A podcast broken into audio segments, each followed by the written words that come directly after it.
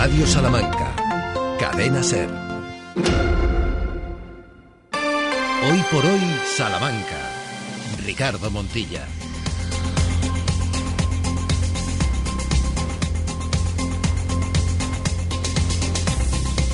12 y 20 de la mañana, ¿cómo están? Bienvenidas y bienvenidos abriendo esta semana en territorio charro y haciendo también la cuenta atrás, que siempre dicen los expertos en psicología que viene muy bien para prepararse para lo que viene.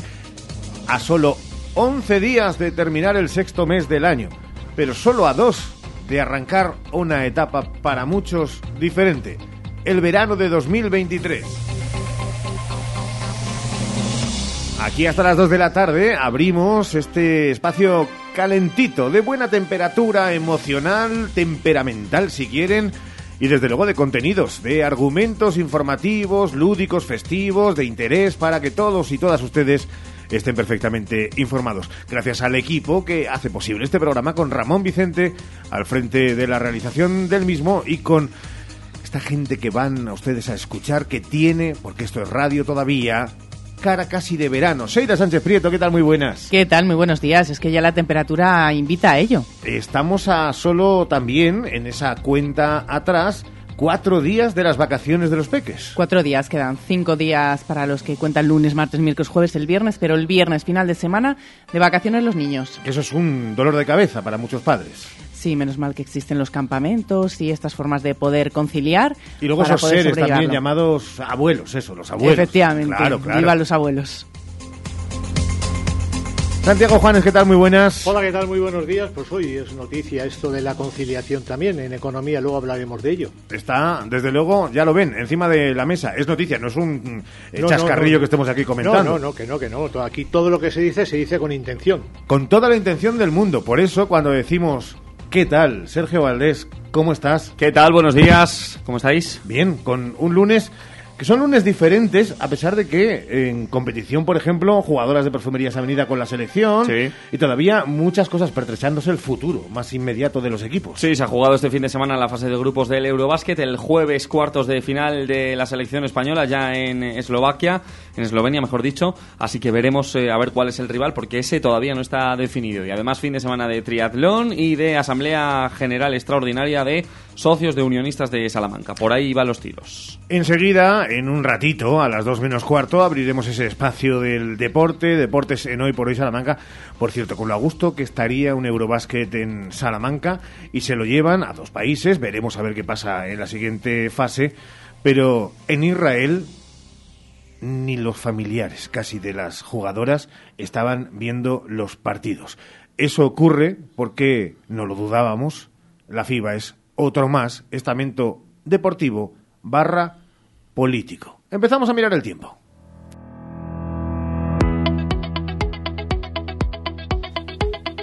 Una previsión que nos dice Sheila, ¿qué? ¿Vamos a hacer un poco el tobogán? Efectivamente, empezamos una semana con un tiempo muy cambiante. Vamos a empezar con bajada de temperaturas y la terminaremos con temperaturas muy elevadas. Paso a paso, empezamos por hoy, donde las máximas que se esperan son 27 grados y las mínimas 17. Hay probabilidad baja, pero probabilidad hasta las 7 de la tarde de precipitaciones y tormentas. Una probabilidad que se mantendrá hasta el miércoles. Los termómetros van a bajar algún grado los próximos días, pero a partir del jueves volverán a subir hasta alcanzar los 38 grados. En Béjar, misma tendencia, pero cambiando los datos. Hoy los valores marcan 24 grados de máximas y mínimas de 14 y también hay probabilidad de agua hasta el miércoles. El tráfico en Salamanca con Erika González Abogados. Profesionales a tu alcance en defensa de tus derechos. Especialista en accidentes de tráfico con más de 15 años de experiencia. Erika González Abogados. En el 923 62 01 66 o ericagonzalez.es. Lápiz y papel para aquellos que tengan que coger su vehículo. Carretera de Ledesma en obras, desde calle Valverdón hasta el Colegio Salesiano San José, también en Baguada de la Palma y en la calle Iglesia. Estrechamientos en la calle Trilingüe y Plaza de la Merced, túnel de la televisión, calle Mallorca, Paseo Lunes de Aguas, Glorieta de Cuatro Caminos, Avenida Vicente del Bosque y estrechamiento también en la calle Muñoz Torrero. Y presencia de grúa hasta las 7 en la calle Almansa y hasta las 8 en la calle Príncipe.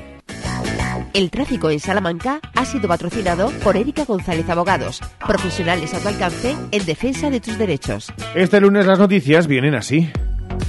Los titulares en Hoy por Hoy Salamanca.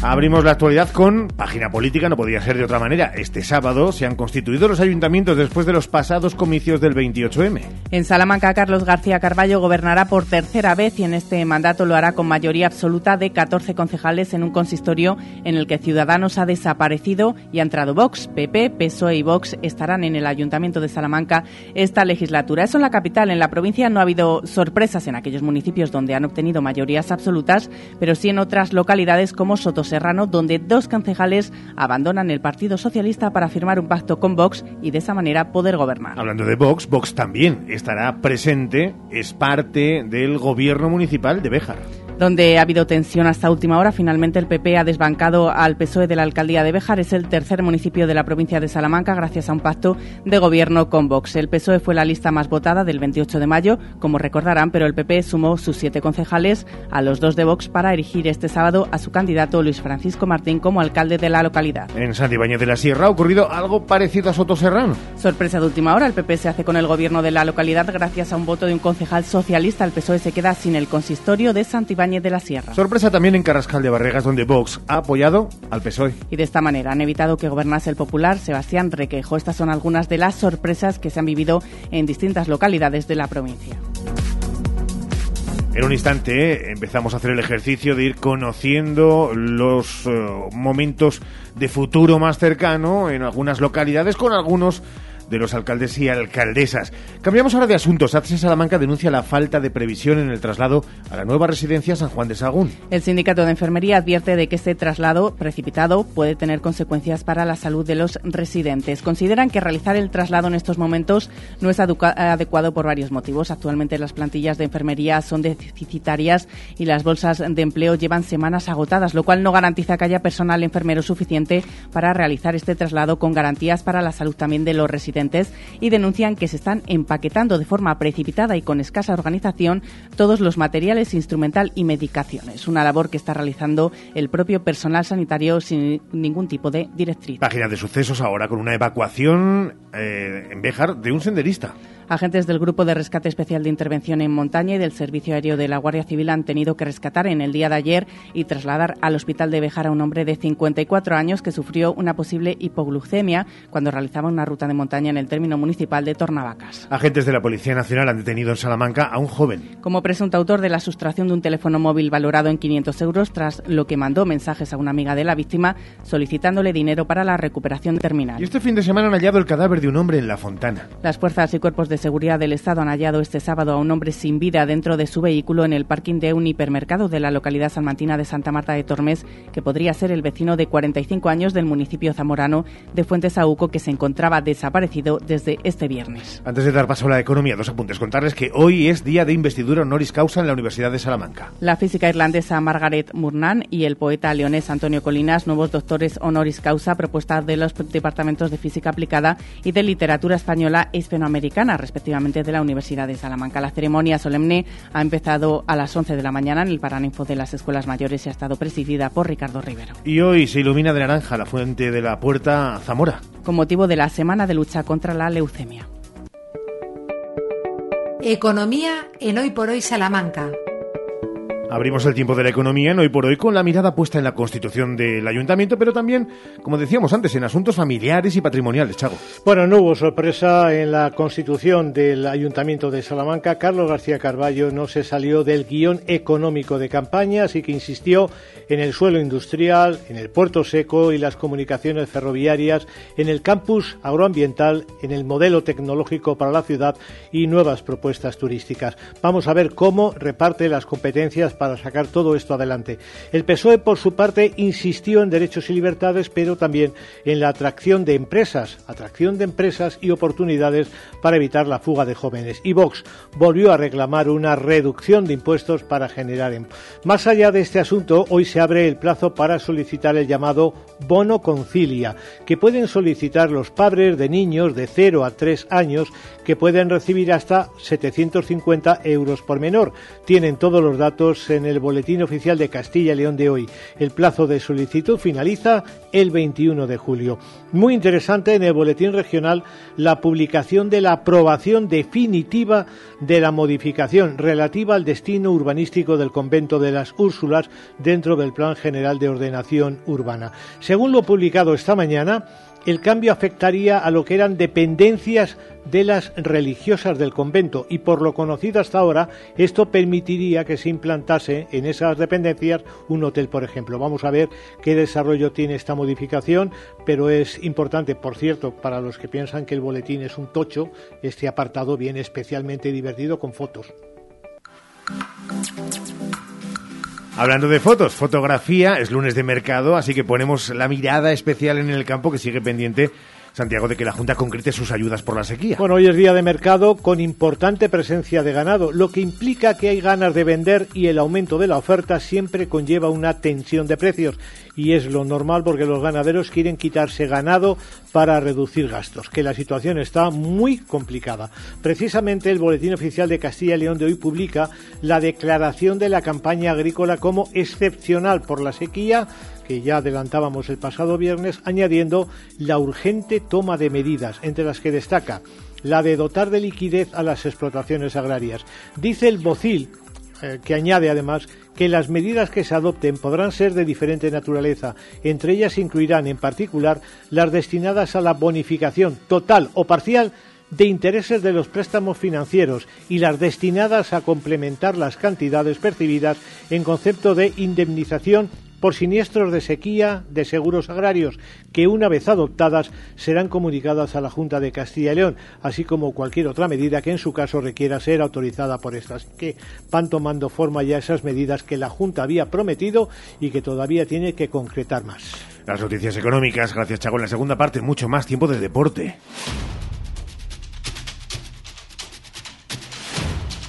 Más allá de lo deportivo nos deja también un fin de semana, Sergio, de asamblea en Unionistas de Salamanca del pasado sábado. Sí, efectivamente, ahí está Unionistas de Salamanca abriendo ya la temporada 2023-2024. Lo hizo el pasado sábado en Vista Hermosa y ahí se aprobaron las cuotas de socios para la nueva temporada que eh, constituyen, por un lado, una reorganización, desaparecen varias categorías para hacerlo más simple y también una bajada ligera de los precios de cara a esos eh, abonos para los nuevos socios de Unionistas de Salamanca que tendrán de nuevo su asamblea habitual del mes de septiembre donde ahí sí que se conocerá el detalle económico del presupuesto del club para la nueva temporada porque tal y como explicaba el vicepresidente Miguel Ampuero el jueves pasado aquí en Radio Salamanca en eh, Hoy por Hoy al faltar todavía los ingresos de varias partidas, caso de los que llegan desde la Federación Española de Fútbol y el reparto televisivo, por ejemplo, no se puede concretar con precisión en cuánto quedará el presupuesto. Pero ya lo avanzaba el presidente pescador aquí, estará en torno a 50.000 euros arriba o abajo del millón y medio de euros que aproximadamente maneja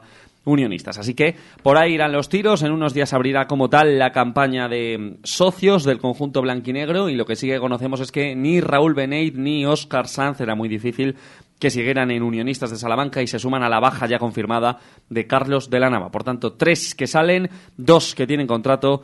No hay más movimientos a estas horas en el equipo blanquinegro que ahora sí comienza ya a preparar el plano deportivo de la nueva temporada, todavía sin director deportivo, claro. Serán algunos de los argumentos que a partir de las dos menos cuarto recuerden la cita. Eh hablarás de ello en el tiempo de deporte. Sí, además este fin de semana nos dejó, como decíamos, la fase de grupos del Eurobásquet con las jugadoras de Perfumerías Avenida en la selección española. Han pasado de ronda, están en cuartos de final. El próximo jueves el partido en Ljubljana y, más allá de eso, triatlón en las calles de Salamanca. Muchísima gente el sábado en eh, todos los puntos de la ciudad, no solo por las actividades del Fácil, sino también por los 900 eh, que llegaron gracias al deporte, al triatlón, y en esa constitución de los ayuntamientos, eh, también en el de Salamanca, habló en su discurso el alcalde Carlos García Garballo de la necesidad de renovar las instalaciones deportivas. Así que estaremos vigilantes a cómo se va cumpliendo ese plan director de instalaciones deportivas previsto para los próximos años, hasta 2030 se dan de plazo.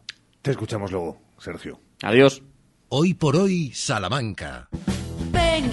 Gadis, el precio no es un problema. En nuestras oportunidades de hoy tenemos mayonesa Hellmann's 450 mililitros, 2 euros con 95 céntimos. Y en frutería, tomate primera, kilo, 1 euro con 69 céntimos. Gadis, en confianza. Gadis, empresa patrocinadora del equipo paralímpico español. 12 horas y 35 minutos y en tan solo 3 minutos, Sheila, hablamos precisamente con protagonistas de esa que era la noticia que abría este programa. El sábado, que fue un día de sorpresas en algunas localidades, será el día para constituir los ayuntamientos tras las elecciones del pasado 28M, donde se han conseguido mayorías absolutas, han seguido el guion, pero en el resto de localidades los pactos han dado lugar a sorpresas. Antes comentábamos el caso de Soto Serrano o Carrascal de Barregas, entre otros. Hoy queremos fijar nuestra mirada en tres localidades. Salva de Tormes seguirá siendo gobernada por la popular Concepción Miguelet. Ha obtenido seis votos y el apoyo del concejal de Vox. En Villares de la Reina, uno de los municipios que necesitaba pacto para gobernar, Ventura Recio de Ciudadanos revalida la alcaldía con el apoyo del PSOE. En las elecciones, el PP fue la lista más votada, logró cinco concejales, Ciudadanos y PSOE consiguieron cuatro y tres ediles, respectivamente, por lo que los votos de ambos han sido suficientes para lograr formar gobierno. Y viajaremos también hasta Lumbrales, donde el socialista Manuel Santos ha sido elegido alcalde y gobernará en minoría. Hoy por hoy, Salamanca. Para el calor o para el frío, legumbres espino.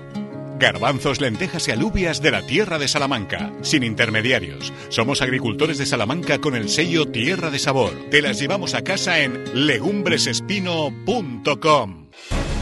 ¿Buscas expertos en implantes dentales? Clínica Dental Urbina, la clínica dental más recomendada de Salamanca. Contamos con tres cirujanos especialistas en todo tipo de técnicas y más de 20 profesionales. Primera visita y presupuesto gratis. Financiación sin intereses. Más de 75 años de experiencia nos avalan para acompañarte en los momentos más difíciles. Funeraria Santa Teresa, una funeraria adaptada a los nuevos tiempos para ayudarte con un trato cálido y humano. Servicio 24 horas, traslados nacionales e internacionales, sanatorios y crematorios, servicios personalizados. Funeraria Santa Teresa, calle Conde de Crespo Rascón, 21, 923 21 32 89. En Lupa apostamos por la calidad sin renunciar al precio. Solo el lunes 19 en Lupa, lomo adobado extra, elaboración propia, el kilo por solo 8,95. Solo hoy y solo en Lupa. Lupa, tus vecinos de confianza. Cuando la suerte depende del trabajo bien hecho, Advocati Abogados, profesionales en el asesoramiento jurídico, fiscal, laboral o financiero para usted y su negocio. Advocati Abogados, calle Toro 21, primera planta, Plaza del Liceo. Y manténgase al día de las novedades legales con nuestro blog en altadvocati.com. La Universidad de Salamanca sigue batiendo récords, las más altas calificaciones en los rankings internacionales de efectividad, top 5 en el ranking CID entre las 80 universidades españolas a examen. Y la preferida de nuevo por número de alumnos en Castilla y León. Un nuevo horizonte con un compromiso igualitario, social, abierto al mundo, sostenible, verde y digital con la reciente adquisición de equipamiento de última generación para la investigación. Universidad de Salamanca, 68 grados, 26 dobles grados, 76 másteres, 41 programas de doctorado y 114 títulos propios. Cifras de éxito, espíritu de superación. Con la E, Academia con titulación oficial en peluquería y estética. Eduardo Macera. Correcto, seguimos con la E, Academia que imparte formación en uno de los sectores con mayor auge e inserción laboral. Eduardo Macera. Correcto, Academia de Peluquería y Estética Eduardo Macera, calle Mérida 5. 923 121 506 y redes sociales. ¿Tienes un gran consumo de energía eléctrica? Ponte en manos de un verdadero profesional y ahorra mediante una instalación de autoconsumo. En Gamo Energías llevamos 20 años realizando instalaciones fotovoltaicas. Nos ocupamos de todo el proceso, diseño previo, montaje, legalización y mantenimiento posterior. Gamo Energías, ingeniería especializada en energías renovables, empresa instaladora autorizada. Gamo Energías, el sol sale para todos. Hoy por hoy, Salamanca. Ricardo Montilla.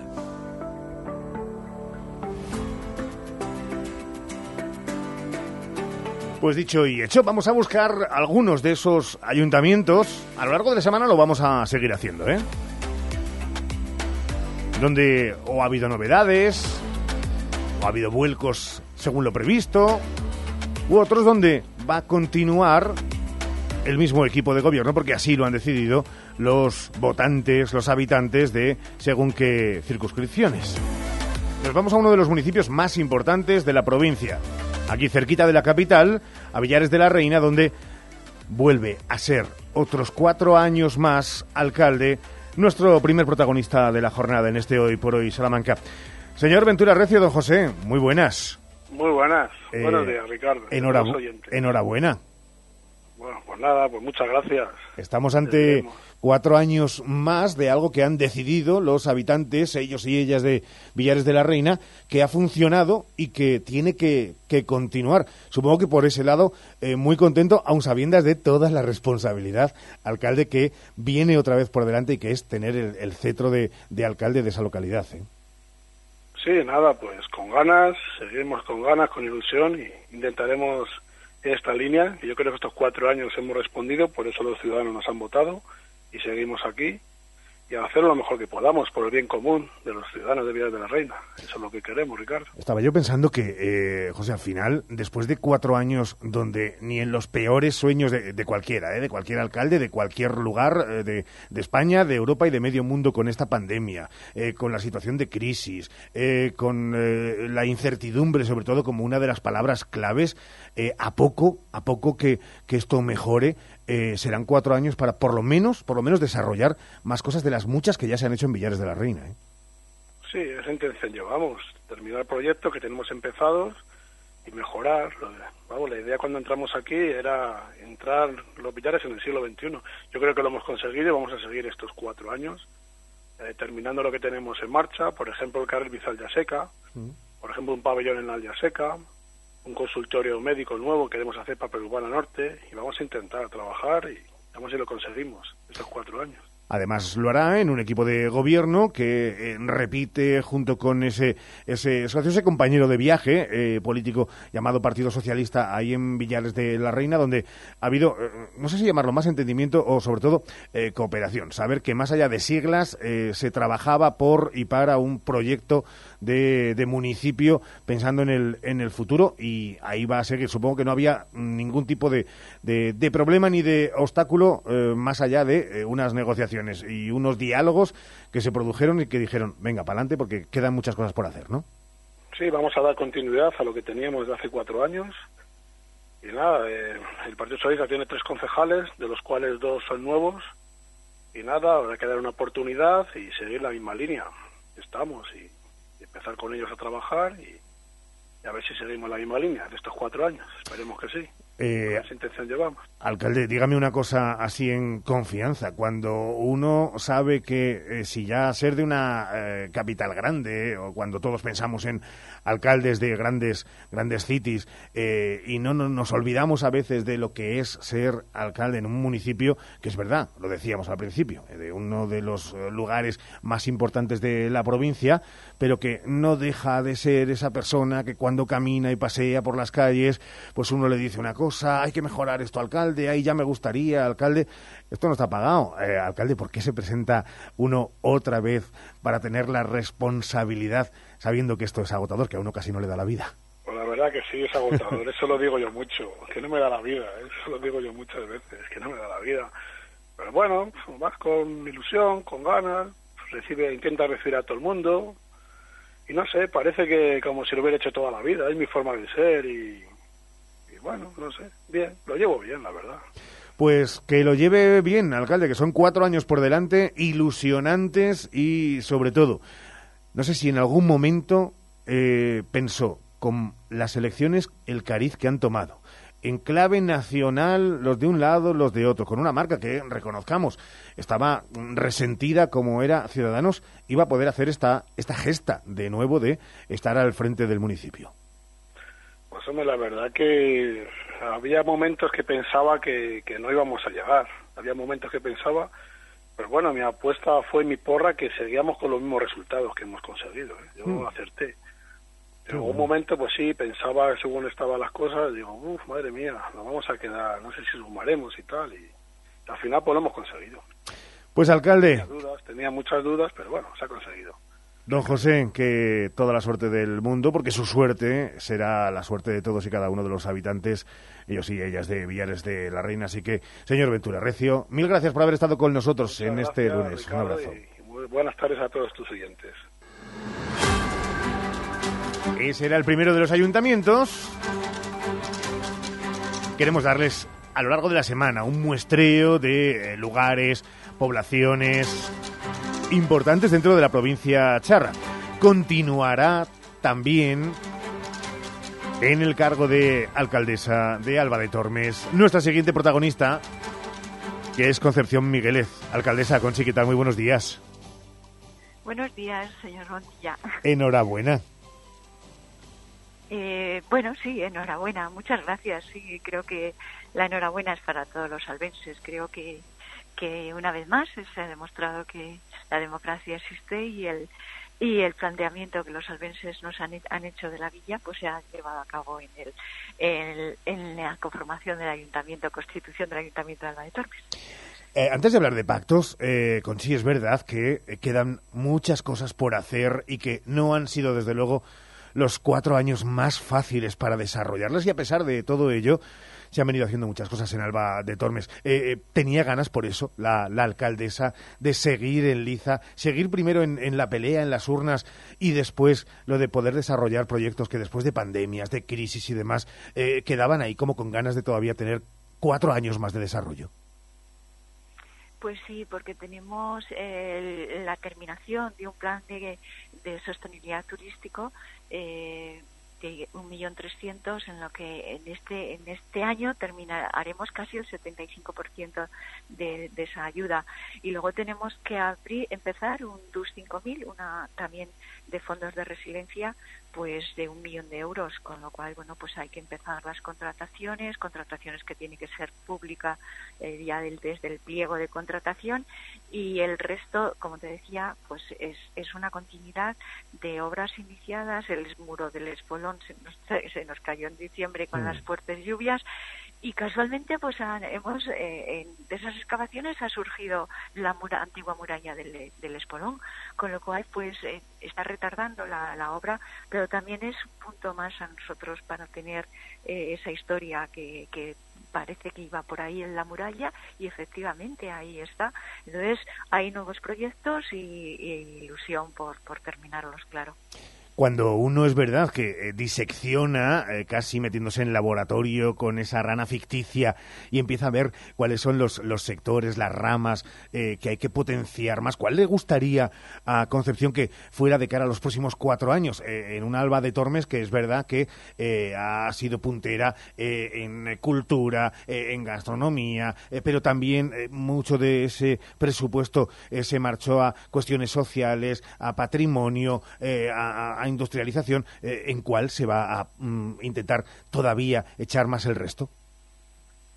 Pues en el turismo creo que Alba tiene un potencial importantísimo en el turismo provincial y en la industria. Apostamos también porque se fije población a través de empresas.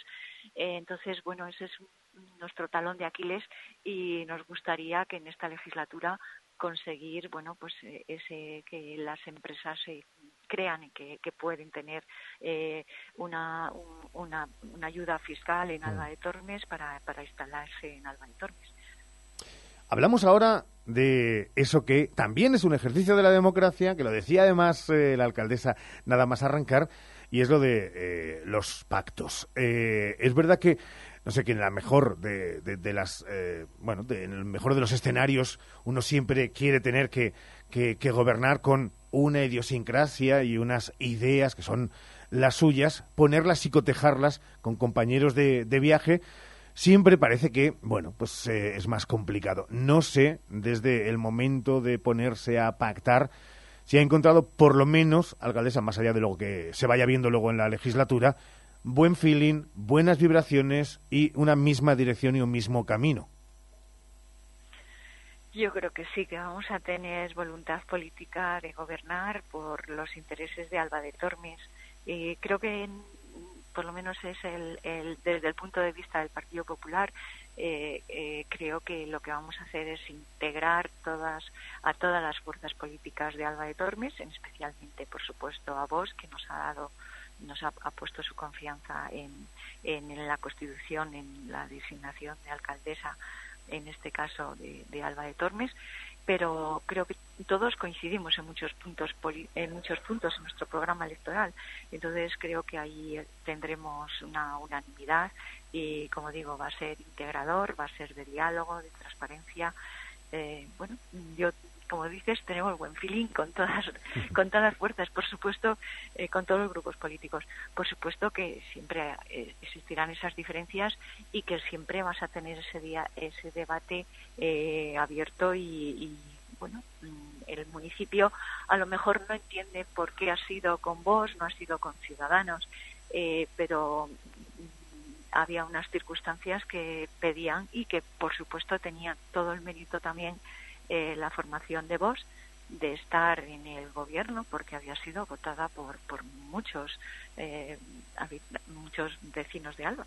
Entonces creemos que, que al final va a ser lo mejor para Alba de Tormes y así espero.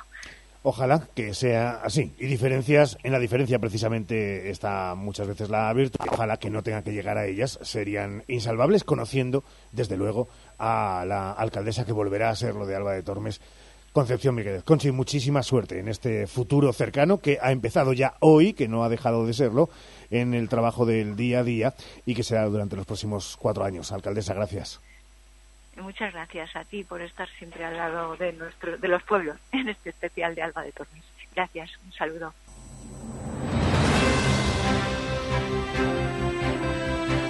Hoy por hoy, Salamanca.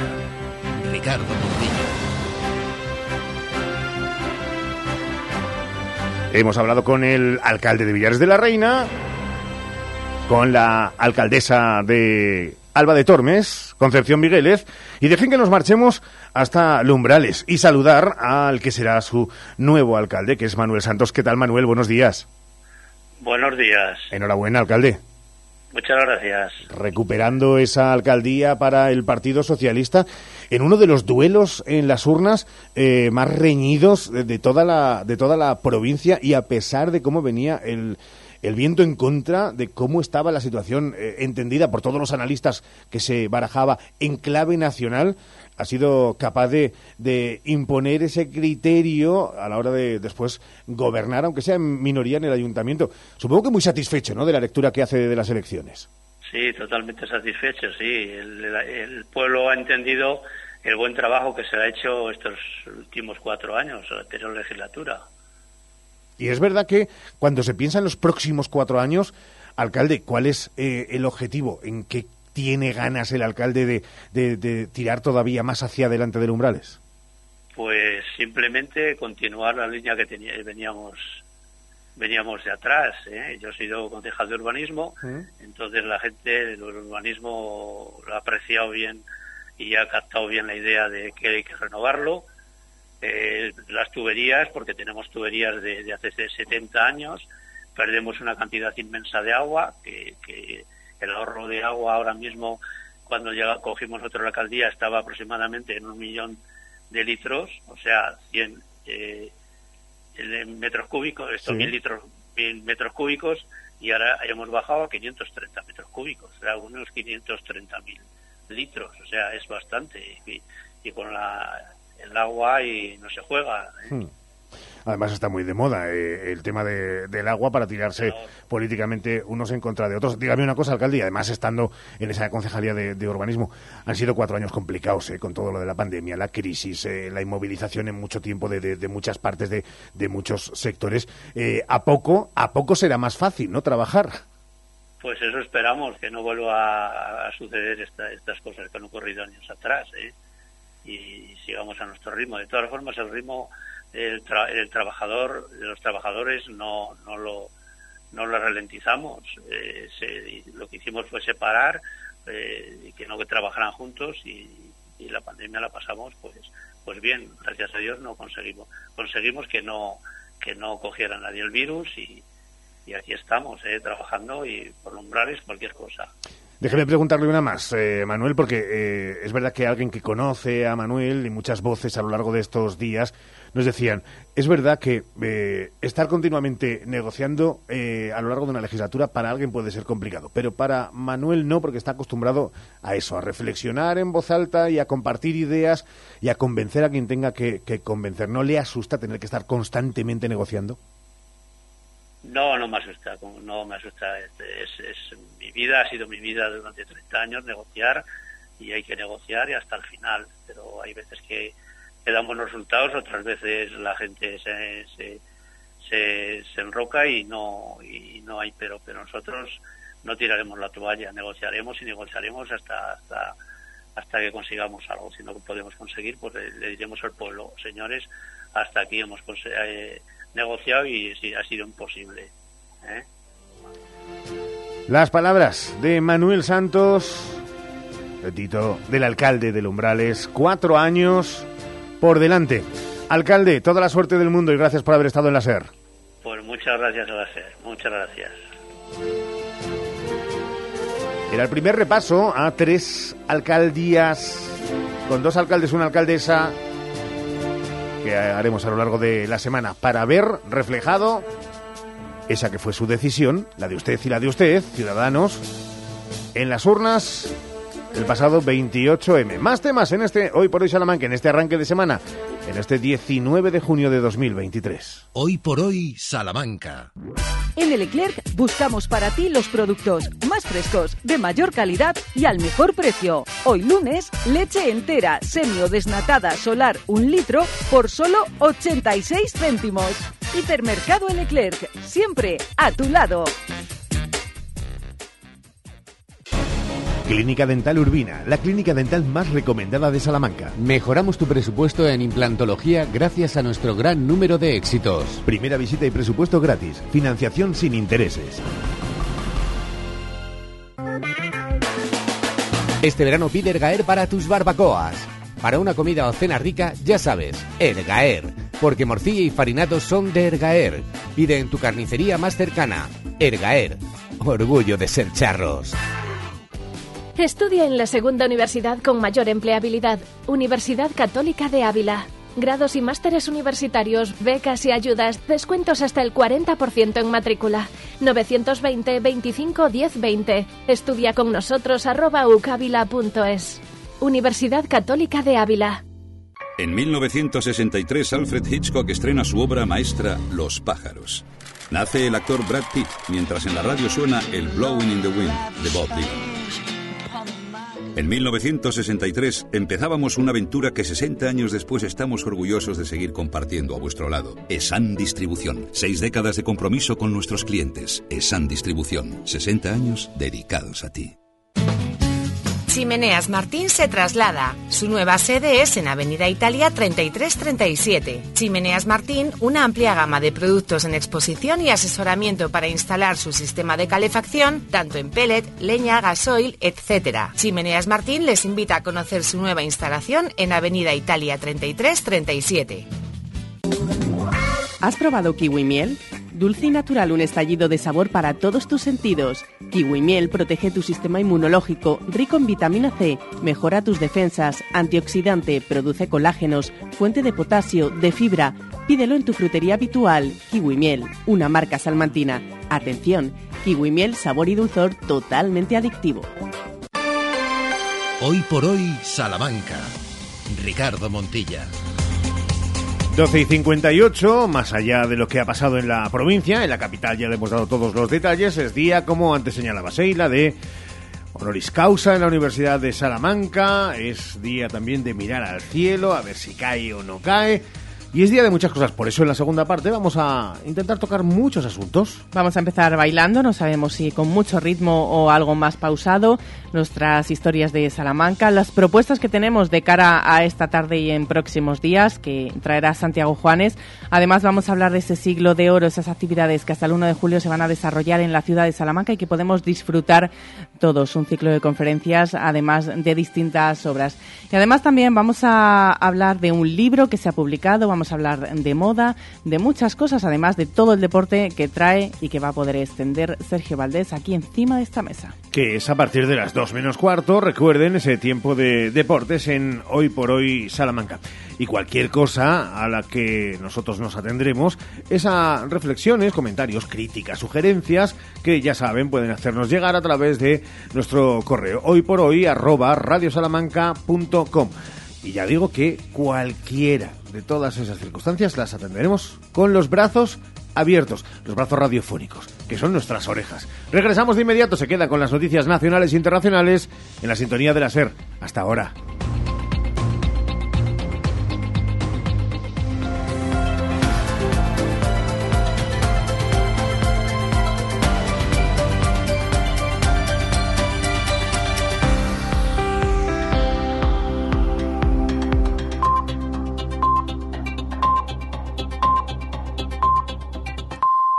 Es la una, las doce en Canarias. Yolanda Díaz pide a Feijo que aparque los pactos con Vox, que se aparte de quienes quieren vulnerar los derechos de las mujeres. El señor Fejo tiene un problema. Nosotras, las mujeres de España, queremos hechos y no palabras. Y los hechos dicen que ha pactado con la extrema derecha para pisotear los derechos humanos de las mujeres en nuestro país y de las personas LGTBI también en España. Por lo tanto, eh, hechos y no palabras. Y lo que debería de hacer un demócrata es no pactar con quien tiene como objetivo la vulneración de los derechos de una parte fundamental de la sociedad española. La vicepresidenta y líder de Sumar ha incorporado al equipo de campaña el número dos del Ministerio, ministerio de Ione Belarra. El secretario de Estado de Derechos Sociales, Nacho Álvarez, no irá en las listas, pero coordinará las propuestas económicas y de políticas sociales y ejercerá de portavoz en los debates que se planteen. España marcó un récord en 2022 en peticiones de asilo, casi 190.000 peticiones registradas, según los datos que acaba de presentar CEAR, que asegura que la cifra se queda corta porque se está bloqueando el acceso al sistema a miles de solicitantes. Nicolás Castellano. Con las cifras del gobierno, con esas 188.000 peticiones, España es el tercer país en solicitudes de asilo en Europa, por detrás de Alemania y de Francia, pero seguimos muy por debajo de la media de la Unión en la concesión de esa protección, porque de hecho nuestro país rechaza 6 de cada 10 solicitudes de asilo. Estrella Galán, la directora general de SEAR, denuncia que hay decenas de miles de personas que no pueden pedir asilo debido a la saturación del servicio de citas. En estos momentos estamos dando cifras a Europa que no son las reales, son cifras que están endulcoradas hay muchas personas que no pueden acceder a la protección en estos momentos. Por tanto, esas 188.000 solicitudes de asilo posiblemente podrían ser 250.000 o vete tú a saber. Siete de cada diez peticiones de asilo en España proceden de América Latina. Aumentan a cuatro las víctimas mortales y ya son más de 40 los heridos en Cisjordania, en Jenin, en las últimas incursiones del ejército. El alto comisionado de Naciones Unidas para los Derechos Humanos, Volker Turk, acusa a Israel de extralimitarse en el uso de la fuerza. Estoy extremadamente preocupado por el deterioro de la situación en los territorios ocupados de Palestina.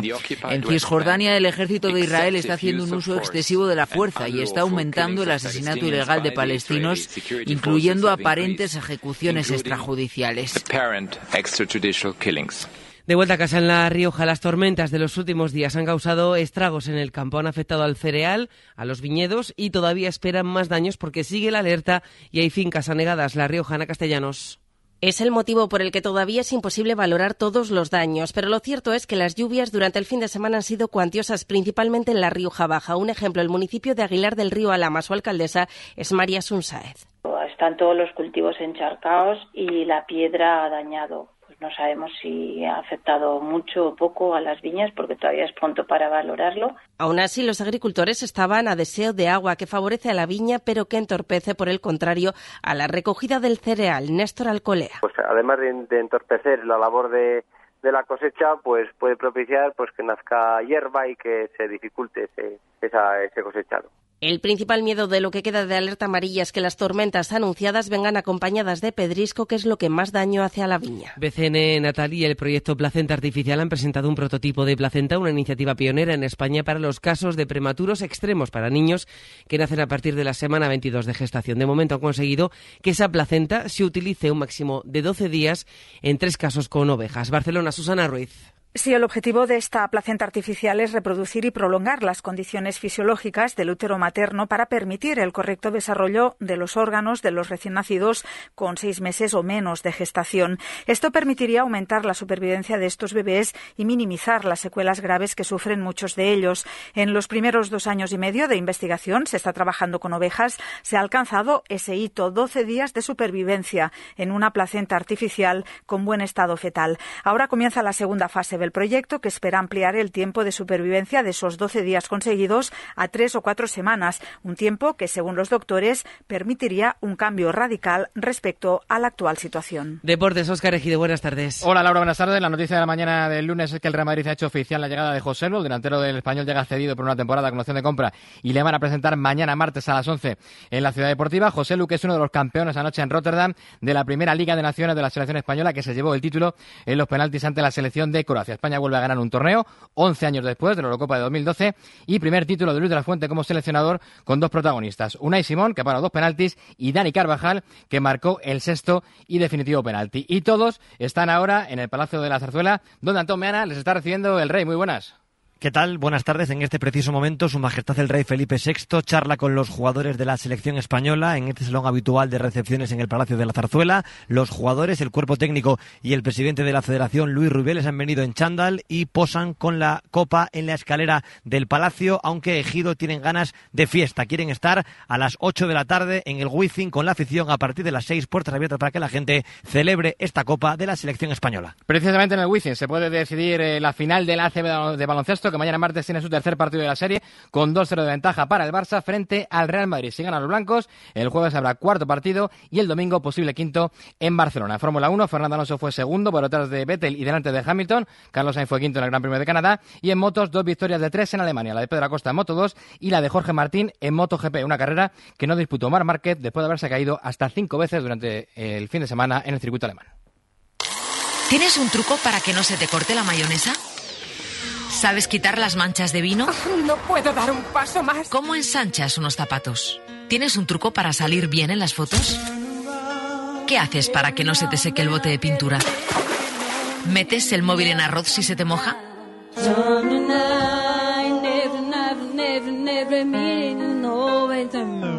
¿Cómo te las ingenias para cantar canciones en inglés que no te sabes?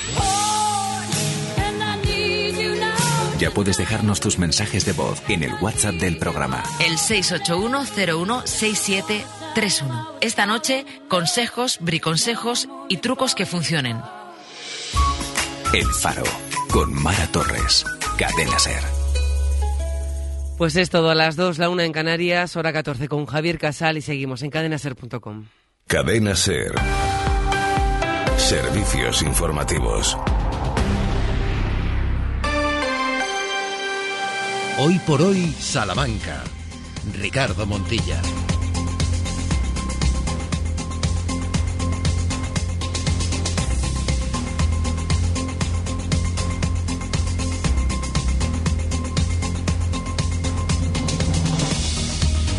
Trece horas y siete minutos, ya estamos aquí de regreso, de vuelta, abriendo el telón de los próximos 53, hasta las 2 de la tarde. Instante en el que volveremos a tener las noticias nacionales e internacionales. Dos y cuarto, la cita con la actualidad local y provincial de la mano de Jesús Martín Inés y hora 14 Salamanca. Gracias a aquellos que nos siguen desde el arranque del programa las 12 y 20 y que ahora son más seguro porque se han unido aquellos que estaban en la 88.3 de la FM, en Ser, Béjar y Comarca. Señora Sánchez Prieto, muy buenas. Muy buenas de nuevo. Santiago Juanes, ¿qué tal? Muy bien, igual que antes. Igual que antes está también Ramón Vicente, aunque ahora le pone palabra a ese sentimiento. ¿Cómo está Ramón? Igual que siempre. Igual que siempre. Pues te daremos entonces la enhorabuena, que siempre está bien un Ramón Vicente que nos trae las perlas musicales que hoy sobre qué hoy, giran? hoy tiene importancia porque Son perlazas. es un perlaza, es una perlaza, Es un sí, perlón. señor, sí, es un perlón. Eh, 9 de julio de 1999 Caray, en. Salamanca, 18.000 personas acudieron al concierto del que ayer se retiró de la música. ¿Qué me dices? Sí. ¿Dónde fue? En el Elmántico.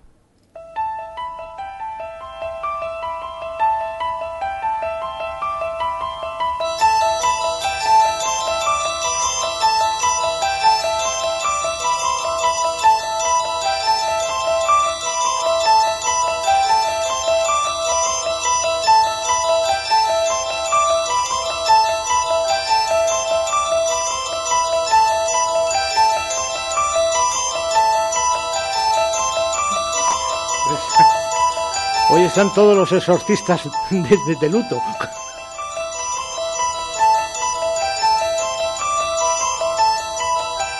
Yo estuve en ese concierto y es verdad que fue de la mano de, de la caja eh, de Cajaduero, de la obra social de, de Cajaduero, que permitió traer hasta aquí en ese momento uno de los pelotazos sin duda musicales de, de- del año y de, la época. y que marcó historia y que la sigue marcando y que ayer, eh, 18, día 18 de junio, eh, Mike Oldfield, el autor de este Tubular Bells, ese disco que duraba unos 43 minutos, prácticamente sin todo instrumental, con algunos coros, algunas voces, pero con tan solo 17 años creó su obra, ma- luego vinieron muchas más también, ¿no? Pero creó su obra maestra Mike Oldfield, 17 años tenía.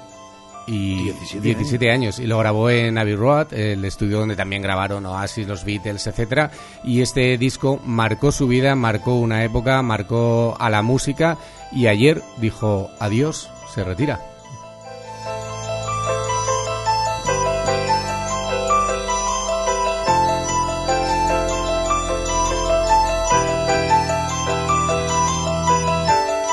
Pero no es muy mayor, ¿no? No, no, no. ¿Define Esto, mayor? 50 años, 17 tenía Cuidado con, lo cuando que, lo hizo. cuidado, con lo que decís. Define mayor. Cuidado con lo que decís. Pues esto ha cumplido 50 años, tenía 17, o sea que tiene 67 años, 68 años, sí, sí. Lo que es ad- admirable es la precocidad de los músicos de antes. Es decir, hoy un músico, en fin, tarda un poquito más en, en estojar.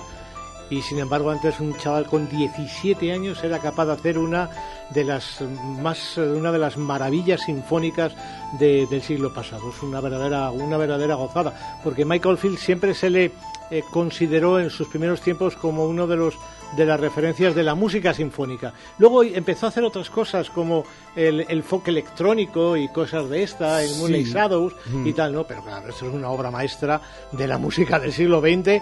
Lo cojas desde el primer surco hasta el último. Y además lo más interesante es que él se puso al frente de, de todos los instrumentos, ¿no? Sí. Bueno, pues un niño prodigio, Yo- lógicamente, y un músico prodigio. Yo creo que solamente tiene eh, en, en- en horizontal con él, con él otro músico fantástico que es Jean-Michel Jarre.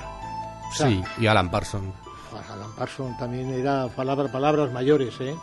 Pues yo soy mucho más del Island, por ejemplo, y Moonlight Shadow. Sí, Porque sí. esto, sinceramente, y yo reconociendo todo su mérito, me aburre muchísimo, soberanamente.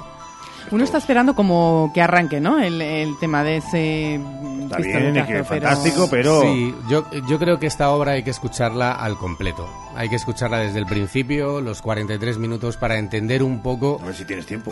bueno, claro, tienes que tener esos minutos, ¿no? Para entender lo, lo que fue esta obra y en qué momento lo grabó, ¿no? Porque, claro, muchas veces hablamos, lo que decía Santiago, que hoy en día con las nuevas tecnologías se hacen otro tipo de cosas, pero es que esto lo grabó hace 50 años y, tiene él grabó todos los instrumentos. Y, tiene, partitura. Es decir, que va instrumento por instrumento, va delimitando qué notas, en qué momento, con, con qué tempo, con todo esto. Ahora es que es una obra, una obra maestra. Y luego esto hay que situarlo en un contexto en el que el rock sinfónico estaba muy de moda. Es el tiempo de Pink Floyd, de Tangerine Dream, es el tiempo de Emerson Lake and Palmer, de Alan Parsons, en fin, cuidado, ¿eh? que estamos hablando de, de un movimiento cultural importante dentro de la música en el que entran de lleno lo que hoy llamaríamos nuevas tecnologías que entonces lo eran y hoy nos parece una cosa prehistórica de las cavernas. Mira, ahora por ejemplo empezaba como a mejorar.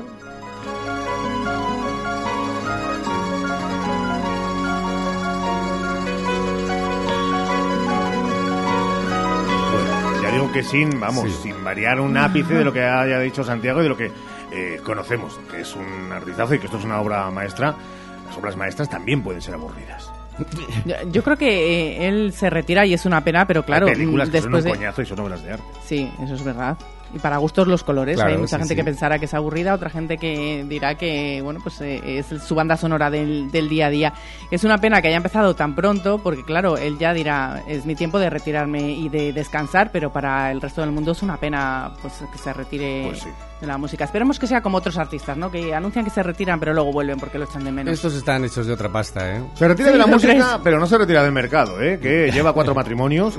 Entonces, eh, oye, pues otra cosa es que no se retira del mercado, que tiene solo 70 años y es una edad ideal. Los herederos van a cobrar bien.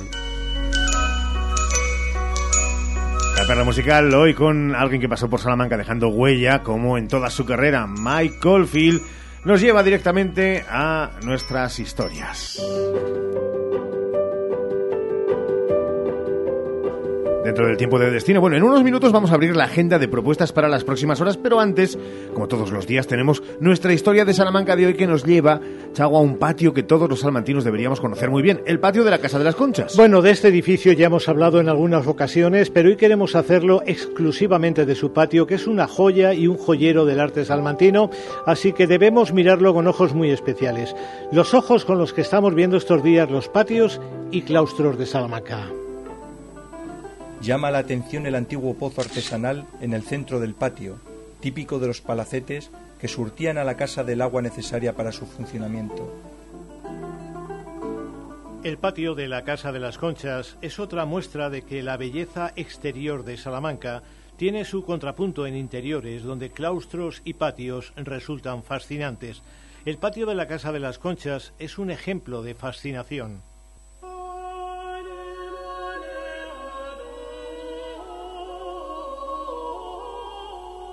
Decía el profesor Luis Cortés que este patio concitaba todas las corrientes diversas que vivificaron la España de los últimos años del siglo XV. Y un colega suyo, Alfonso Rodríguez Gutiérrez de Ceballos, dejó escrito que este patio de la Casa de las Conchas es intraducible en los habituales términos de estilo.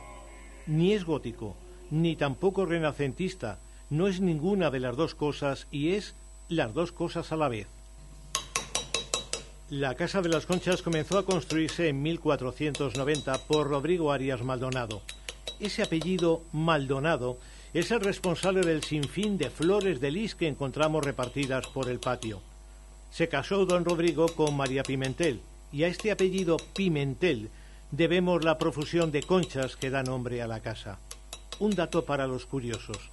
El edificio acoge 153 escudos relacionados con la familia. El patio tiene dos galerías.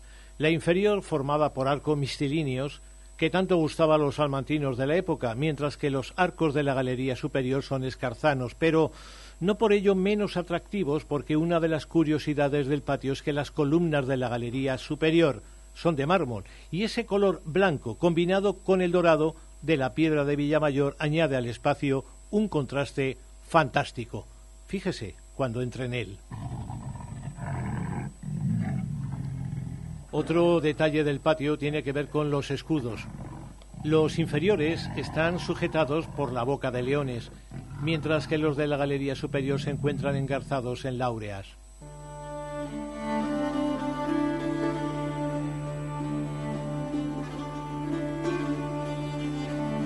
Aunque lo más llamativo es la simulación de trenzado de la piedra en la galería superior, a la que se accede por una escalera de gusto italiano. El patio de la Casa de las Conchas es pura armonía, matemática o lírica, da igual, pero podemos dejar en él bastante tiempo viendo detalles, incluido el pozo, que algunos señalan como el detalle doméstico. Al fin y al cabo, la Casa de las Conchas era una casa, que hoy es biblioteca pública, espacio público, después de muchos vaivenes. También podemos entretenernos imaginando la historia de sus gárgolas.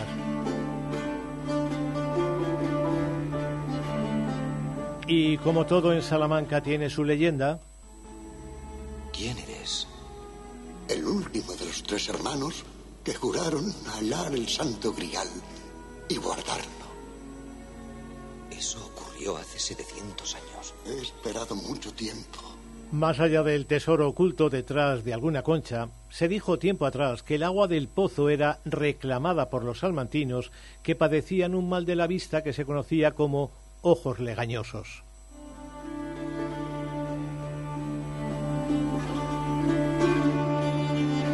A la Casa de las Conchas podemos aplicar aquello de que las conchas no nos dejen ver el bosque de curiosidades y arte que tiene su patio. Este patio y otros, como el que visitaremos mañana, el patio del Palacio de la Salina, que además forma parte de nuestra agenda cultural de mañana. Pero antes, antes vamos con la de hoy. Ya sin fácil, ¿no, Chago? Así es, ya sin fácil, que ha roto todas las previsiones, tenemos el programa Salamanca Siglo de Oro, que entra en su apartado de conferencias. La sede de estas conferencias es el Palacio de Congresos, donde esta tarde se habla del Teatro del Siglo de Oro, espectáculo, fiesta y entretenimiento. Hablará de ello Enrique Duarte a las 7 de la tarde. Duarte es investigador del Grupo de Investigación Siglo de Oro de la Universidad de Navarra. Mañana la vista será Dulcinea del Toboso y pasado mañana la Mesa Salmantina en la literatura del Siglo de Oro. La agenda de hoy además incluye concierto de piano de Arturo Grossi en el Casino de Salamanca, recinto que mañana coge la presentación del libro Las dos muertes de Inés Luna. Y como avanzábamos, mañana el Patio de la Salina va a coger un concierto de jazz, homenaje a Zacarías González, que era en fin un enamorado del género jazzístico, será a las nueve de la noche, pero también mañana se va a presentar un libro muy interesante en la Facultad de Geografía e Historia. Se trata del viaje de España de Antonio Ponz, Un recorrido por Salamanca, de María Sáez y Eduardo Azofra, libro editado por el Centro de Estudios Salmantinos que nos traslada a la Salamanca del siglo XVIII y cómo la vio aquel viajero curioso, erudito y un poco radical que fue Antonio Ponz. Y no queda aquí la agenda de mañana porque la Torre de los Anaya acoge una nueva conferencia de la Asociación de Amigos de Unamuno en la que se hablará de Unamuno y de Lorca. Recordamos además que hoy se inviste honoris causa a la investigadora irlandesa Margaret Mumane y al poeta leonés Antonio Colinas, muy vinculado a Salamanca. Hablamos de una de nuestras referencias culturales con los principales premios literarios en sus vitrinas. Hablando de literatura, esta mañana el consejero de Cultura ha confirmado lo que ya sabíamos, que el legado de Carmen Martín Gaite regresará a Salamanca, donde se expondrá parcialmente en el Centro Internacional del Español. Y una última noticia cultural. Este fin de semana, Ricardo, se estrenaba en Alcalá de Henares una ópera inspirada en el Lazarillo, en nuestro Lazarillo, con música de David del Puerto, Premio Nacional de Música, y libreto de Martín Yade, al que seguramente los eh, oyentes de Radio Clásica le tendrán muy situado y los que escuchen el concierto de Año Nuevo desde Viena también, porque es la voz que acompaña ese concierto. Bueno, la dirección musical es de Lara Diloy, que es una de las pocas directoras de orquesta que tenemos en España algunos nos gustaría que esta ópera, que en fin, venga a Salamanca, siquiera porque Lázaro, su protagonista, nació en el Tormes de Tejares. Y fuera de carta, estamos en la cuenta atrás para la noche de San Juan, que es cita festera en varias localidades salmantinas. Mañana damos más detalles. Mañana tendremos más detalles. Gracias, Juanes. Y ya sin fácil, recuerden, lo ha dicho Santiago, nos queda Salamanca siglo de oro. Enseguida buscamos noticias. Hoy por hoy, Salamanca. La Universidad de Salamanca sigue batiendo récords, las más altas calificaciones en los rankings internacionales de efectividad, top 5 en el ranking C y D entre las 80 universidades españolas a examen. Y la preferida de nuevo por número de alumnos en Castilla y León. Un nuevo horizonte con un compromiso igualitario, social, abierto al mundo, sostenible, verde y digital con la reciente adquisición de equipamiento de última generación para la investigación. Universidad de Salamanca, 68 grados, 26 dobles grados, 76 másteres, 41 programas de doctorado y 114 títulos propios. Cifras de éxito, espíritu de superación. Algunos buscan sonrisas bonitas, otros las creamos. Clínica Dental Urbina, la clínica dental más recomendada de Salamanca. Primera visita y presupuesto gratis. Financiación sin intereses. En el Leclerc buscamos para ti los productos más frescos, de mayor calidad y al mejor precio. Hoy lunes, leche entera, semio desnatada solar, un litro, por solo 86 céntimos. Hipermercado El Leclerc, siempre a tu lado. Sí, quiero. Toda buena historia comienza con un sí. Di que sí a tu boda en el jardín del Hotel Salamanca Montalvo. Di que sí a tu boda en un jardín con estaciones y puestos de mercado para el cóctel aperitivo. Di que sí a la fórmula de todo incluido. Ven a vernos o llámanos al 923 19 40 40. Hotel Salamanca Montalvo. Di que sí a tu boda en un jardín. Los de toda la vida, los de siempre, los de Hinojosa, quesos de leche cruda de oveja comprometidos con el medio rural. Disfruta de su inigualable calidad en sus diferentes curaciones. Semicurado, curado el abuelo calderero y en aceite. Quesos de Hinojosa, desde 1953, el queso de Salamanca. Color y Pintura. Ya no hay excusas para no pintar en casa. En Color y Pintura te llevamos la pintura a tu domicilio al instante. Miles de colores, papeles pintados y pinturas de alta decoración. Color y Pintura, delegación para Salamanca de Titan Lux y Color Pro. Calle Calzada de Medina 35 junto al antiguo Mercasalamanca y en colorypinturasalamanca.com. Hoy por hoy, Salamanca. Ricardo Montilla. 13 horas y 24 minutos y queremos dar algún detalle de todavía lo mucho que queda por delante después de lo que ya venimos disfrutando de nuestra Salamanca Siglo de Oro. Porque Salamanca sigue siendo escenario de ese Siglo de Oro, el festival que desde el 1 de junio y hasta el 1 de julio nos permite disfrutar de distintas actividades que nos hacen viajar en el tiempo. En estas dos semanas que quedan tenemos por delante el ciclo de conferencias y obras de teatro que nos harán disfrutar y nos, nos emocionarán desde Fonseca. Y 13 horas y 24 minutos, señor Sánchez Don Manuel, ¿cómo está? Muy buenas. Pues muy buenas, aquí luchando por la cultura. Luchando por la cultura, dándose cuenta también que lo bueno de tirar las redes es de repente cuando uno advierte tanto feedback. Y eso eh, se viene notando en este, digámoslo así, mitad de nuestro Salamanca siglo de oro, ¿no, Manuel? Pues así es, la verdad es que ha tenido, está, teniendo bastante éxito. Ya entramos, digamos, hemos pasado la mitad. Y bueno, está el ciclo de conferencias muy interesantes en la sala menor del Palacio de Congresos, donde tenemos a las 7 unas conferencias sobre el siglo de oro y precisamente una de esas conferencias nos la da nuestra amiga y querida Isabel Bernardo sobre cómo era la comida en el siglo XVI en Salamanca, la cocina, cómo era la cocina y la restauración. Y vamos, yo os aconsejo que no lo perdáis. Y luego ya empezamos este fin de semana con la ilustre fregona el viernes y con el brujo el sábado. Manuel, vamos a recordar para la gente que pueda y quiera disfrutar de estas actividades que nos ponéis sobre la mesa, cómo se puede ser partícipe. Pues mira, es sencillo. Para poder sacar eh, las entradas de la Ilustre Fregona, que es en Fonseca a las nueve y media, a través de la página web oficial, que es eh, festivalsilonguerosalamanca.com, ahí las pueden adquirir, o también en las tiendas de la Rúa de la Asociación de Comerciantes del Casco Antiguo, eh, la favorita Regalo Jesús y Premium, creo que son las que para la gente mayor, que resulta más fácil ir y comprarlo de una manera más análoga, pues lo pueden hacer ahí, pero lo que sí es cierto es que todavía quedan algunas entradas, para el brujo muy poquitas, pero para el ilustre Fragrance quedan algunas más, y lo que sí os digo que es una puesta en escena en un marco tan incomparable que nos hacen viajar a ese siglo de oro donde nos vamos a, por supuesto, a reír, pero también nos hacen pensar. La ilustre Fregona, que es una de las propuestas, pero no la única, porque todavía quedan por delante cuatro obras.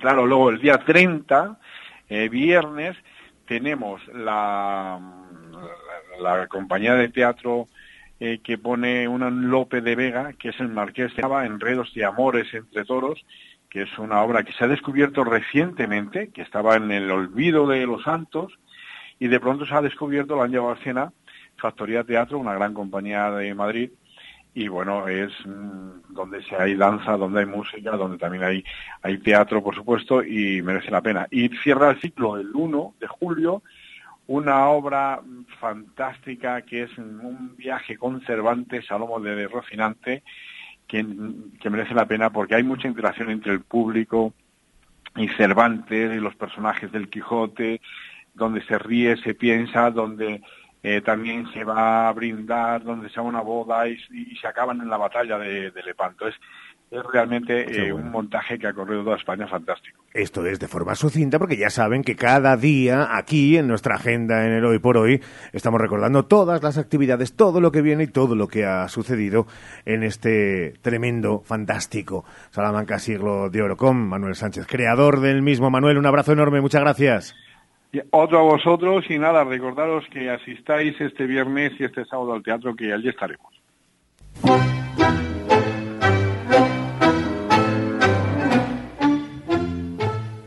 Déjenos que en este jueves eh, nos marchemos hasta Argentina, o mejor dicho que traigamos un poquito de Argentina hasta acá. Todavía no, todavía no ha llegado el tiempo de deportes, que volverá a ser a eso de las 2 menos cuarto, pero de nuevo volvemos a reclamar a Sergio Valdés. Hola, hola, ¿cómo estáis? Aquí con nosotros, ¿cómo estás, boludo? Muy bien, ¿y vosotros? Pocas veces hemos dicho esto en antena, ¿cómo estás, boludo? Es la primera vez, de hecho, pero bueno, la ocasión lo merece. Hablamos de una nueva criatura eh, literaria de un eh, compañero y sin embargo amigo de de los medios de comunicación de Salamanca porque es que le gusta escribir. Oye, que lo hace muy bien. No, no, que le gusta seguir el deporte y le gusta empaparse sobre todo de cada detalle, porque es muy de detalles, ¿eh? Roberto Benito, nuestro siguiente protagonista aquí en la sintonía de Hoy por Hoy Salamanca. Qué bueno que viniste y si no me equivoco, sexto libro ya que lleva la firma de Benito. Habla de los futbolistas argentinos aquí en España. Por eso ahora entienden eh, la sintonía que está sonando de fondo. Venga, vamos a, como nos gusta a los periodistas, confirmar datos. Roberto Benito, ¿qué tal? Muy buenas. Muy buenas tardes, ¿cómo estáis? Eh, confirmamos que es el sexto, sexto libro. Confirmamos, confirmamos, totalmente confirmado, ¿no? Bien. Que decía un compañero de Cádiz. Bueno, pues también te digo una cosa. eh, ahora no te vamos a decir que qué edad tienes, pero alguien podría decir, bueno, pues sexto libro estará en los 57 o algo así, que le haya dado tiempo. No, no, es que es mucho más insultantemente joven. Eso, ya echaba yo de menos esa frase. Sí, y claro, la pregunta es eh, ¿cómo, cómo haces para poder escribir y dedicarte a otros menesteres del día a día en la radio sin que se resienta tu salud. Durmiendo poco, podemos decir. No, bueno, es cuestión de distribuir las tareas que, que hay que realizar, porque algunos se piensa también cuando dice, no, es que he escrito un libro, Puh, pues ahora has estado dedicándole ahí toda la mañana o toda la tarde en función de tu horario laboral o por las noches, no significa que tengas que pegarte una paliza eh, en seis meses o algo así, ¿no? Es cuestión de distribuir el tiempo, a lo mejor hay una semana en la que tienes más espacio libre, más rato ocioso que puedes dedicarle, a lo mejor luego estás dos semanas sin tocar nada y luego ya te pones un poquito más en serio. Bueno, es cuestión de, distribuirse y no tener una fecha tope. Si tienes una fecha tope, entonces ya es cuando se te complica la cosa. En este caso ha sido, ha sido de otra manera, se ha ido escribiendo poco a poco. Fíjate, empezaba en el año 2015. Ahí sí que fue un poquito más em, de, de- de- de- de darse prisa en recopilar datos, en conseguir la documentación. Luego a partir de ahí ha sido ir redactando. Hubo ya una época en la que se podía dar por concluida la composición del libro, la acción, pero lo hemos ido actualizando poco a poco. Llegó la pandemia, hubo que parar ahí de porque claro, estaban las librerías cerradas, los Hmm. editoriales también, y no se podía sacar a la venta. Entonces decidimos ya que, habiendo ganado Argentina el Mundial en, eh, en diciembre, pues sacarlo la próxima vez que hubiera Feria del Libro de Madrid, como ha sido ahora, y llevarlo allí a inaugurarlo, por así decirlo. Y estuvimos por allí eh, en Madrid antes de que llegara a las librerías. Futbolistas argentinos en España. ¿Y cuántos futbolistas, Benito, han estado desde Argentina aquí en España y por dónde se han repartido? Bueno, no sé, todas esas estadísticas, toda esa base de datos que tienes, eh, si te deja algún detalle curioso, Beni. Sí, a ver, son centenares los que han pasado. Se los que han estado en la primera división española, que comienza la temporada 1928-1929, pero también hay de antes, porque ya se jugaba lo que ahora se conoce como... Entonces, de ahí también había algunos futbolistas argentinos. Ha ido variando la cuestión, porque en los orígenes no había tantos, luego también ha habido épocas en las que futbolistas extranjeros, salvo alguna excepción, y luego ya con la ley Bosman en la temporada 1995-1996 se abría ya prácticamente el mercado a futbolistas de todo el mundo y los argentinos lo que utilizaban mucho era el decir que tenían un antepasado en Italia, en España, en algún otro país para que pudiera pasar como futbolista europeo y no ocupar plaza de extranjero en algún equipo de la primera división española. Y anécdotas, pues un montonazo de ellas. Es verdad que el libro tiene datos, tiene trayectorias, pero también tiene muchísimas de esas vivencias que a algunos le pueden sonar y que algunas otras han sido muy divertidas de descubrir y, y- y que te aportan pues otra visión que va más allá del fútbol, porque no tienen por qué ser anécdotas meramente balompédicas. Claro. Eh, oigan, que todas esas anécdotas, todos esos detalles, todos esos datos, los tienen ustedes en el libro. Pero, eh, claro, eh, Sergio, ¿te gustaría jugar a un juego? Sí, a ver, venga. Eh, porque, claro, dice Roberto, son muchos, son centenares. Los que han estado, Los ¿eh? que han estado. Pues, eh, ¿ustedes tienen la memoria de futbolistas argentinos en España? Venga, por 25 pesetas... Jugadores argentinos en España, eh, pues a ver, eh, bueno, pues mira, jugadores argentinos, eh, esta temporada de la liga, Sergio, ¿te, te sabes alguno? Eh, se me viene a la cabeza Bataglia, Eh, puede vale. ser. Ezequiel Ávila. Mm, Acuña, el del Sevilla. Sí, Castellanos, por ejemplo, el de Girona. Angleri, el del Getafe. Sí, es verdad que con este ritmo eh, Sí, no, nos bueno, íbamos a comer un, caga- un mojón, vamos. Rodrigo de. Paul o Federico Fernández. Ay, Cufré, el del Mallorca. Ah, también. Bueno, oigan, son muchos, ¿eh? Bueno, pues esto es un detalle de esta 22-23. Imagínense los que han marcado época. Pero claro, tú decías lo de, no, Roberto, que conoce de muchas cosas. Yo he visto libros de Roberto sobre el ciclismo. Y claro, uno al final, sabes que preguntarle por cada uno de sus criaturas, de sus hijos, está mal. Pero ¿con qué deporte te queda, Robert? Yo siempre he dicho que a mí los que más me apasionan dentro de que me gustan todos los deportes son el fútbol, el fútbol sala y el ciclismo. Así que de momento ya hemos escrito sobre fútbol y ciclismo. Eh, siguiente- No quiero decir con esto que, que necesite algo de fútbol sala a escribir, pero bueno, quién, quién sabe, quién sabe. Bueno, ahora que el fútbol sala eh, de nuevo tiene su cierto apogeo en la capital salmantina, eh, no estaría mal hacer ahí una comparación con Sol lo... Fuerza de Paco Barral Claro, era otra Fuerza, cosa, eh. bueno, ya era otra categoría, mucho más arriba, pero en fin, bueno, un fenómeno Benito. Eh, ¿Hay algo relacionado con Salamanca, Robert, en el libro? Eh, claro, muchísimo. Eh, también por, por 25 pesetas, ¿no? Que decíais, pues A vamos ver. a hacer también lo de futbolistas argentinos que han pasado por estas tierras en primera división. Venga, os dejo ahí que digáis unos cuantos. Hombre, por favor, eh. Jorge, Jorge de Alessandro. Él es el primero. ¿Quién, quién Ramón? Silvani. Silvani. Claro. Ah, claro, es que el cookie es tan reciente, claro, eh, vale cualquiera, ¿no? Eso es. Ah, vale. Hombre, pues ya en la época del Salamanca de segunda y primera estuvieron unos, unos cuantos. Eh, ¿Cómo se llamaba el Melenas? Eh, el Melenas de Oro. Eh, Como vayas a decir Colochini Casartelli, ahora. mira, Casartelli, me acuerdo de ahora.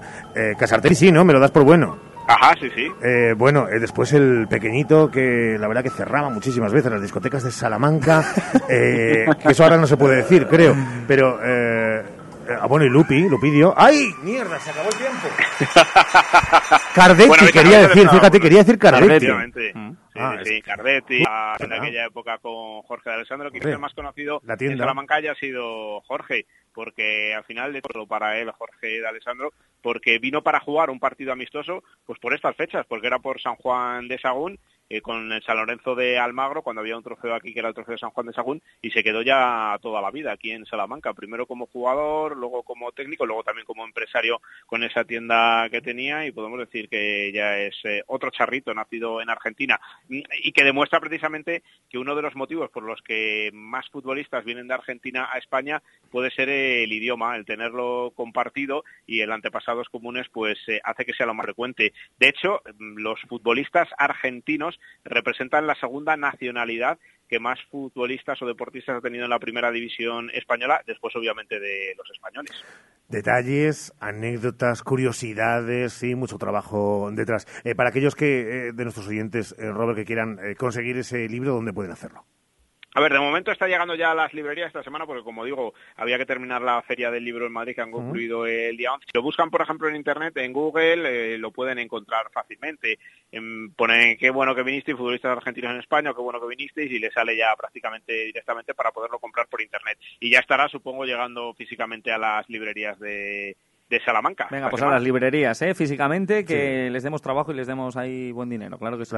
Pues Roberto Benito, compañero, que enhorabuena de nuevo y que a seguir eh, trabajando. Gracias por este. Tú, claro, tú de tango ni papa, ¿no? Tú mucho, mucho futbolista argentino, pero tú de. Bueno, no te creas.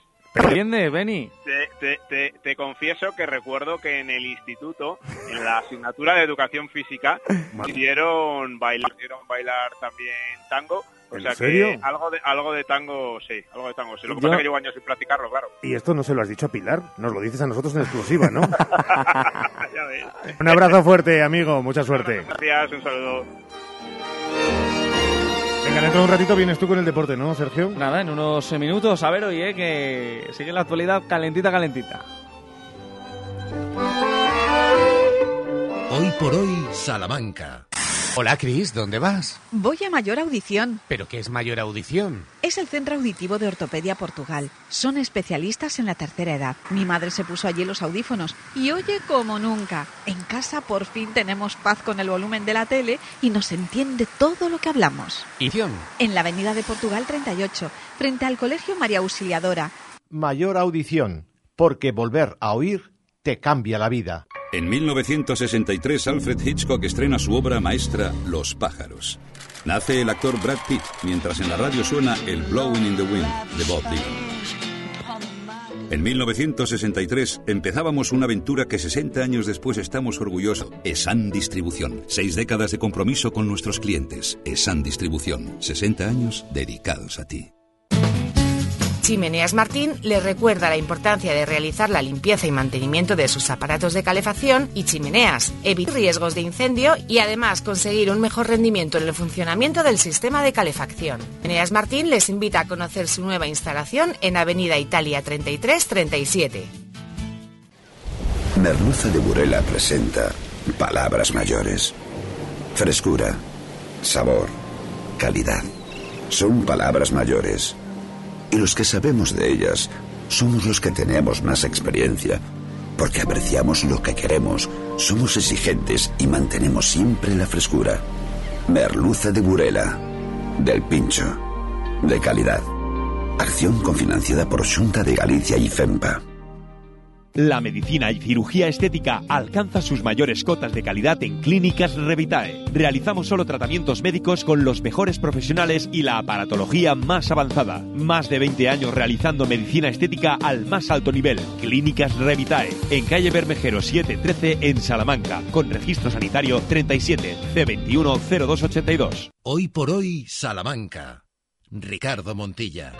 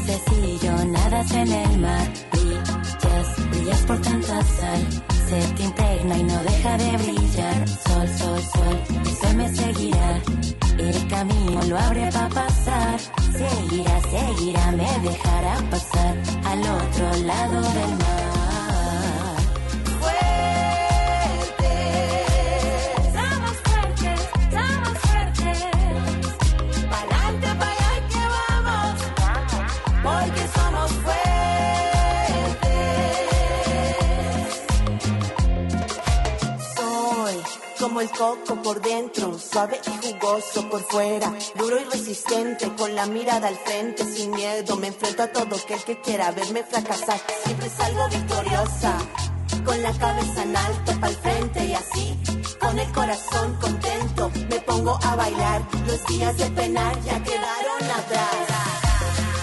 Pa'lante, pa' allá que vamos, porque somos fuertes.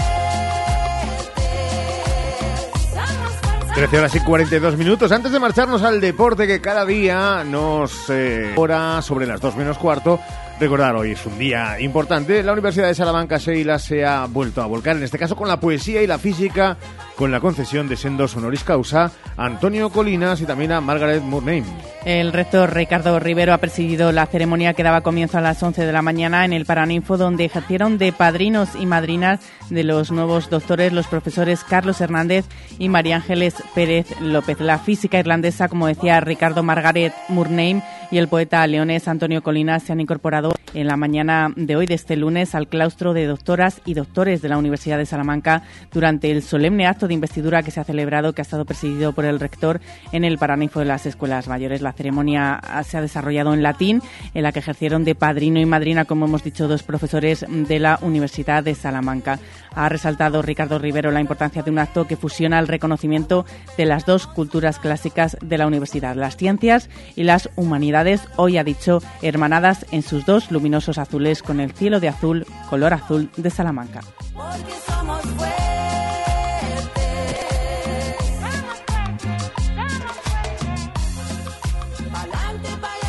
La ceremonia en latín, eh, se lo decía su abuela, pero yo creo que de otra manera. Este chico sabe latín y sabe de deportes. Sergio Valdés, muy buenas de nuevo. Hola, ¿qué tal? ¿Cómo estás? Muy buenas. Ese gesto es que no lo decía tu abuela, ¿no? Efectivamente. Ah, en este caso no, no era una Que por, Otras sí. Por cierto, es verdad que eh, ni- yo he estado atento y me he situado en otro día de la semana. Ya te he tú me has dicho nada, pero que no has querido interrumpirme. Anda, que decíamos antes lo de estamos a jueves, sí. Eh, menudo jueves. Ojalá fuera jueves. Ojalá, ojalá. No, de momento lunes, ¿eh? De momento 10 y lunes. 9 ya. Y en apenas un minuto arranca el tiempo de deporte. Hoy por hoy, Salamanca.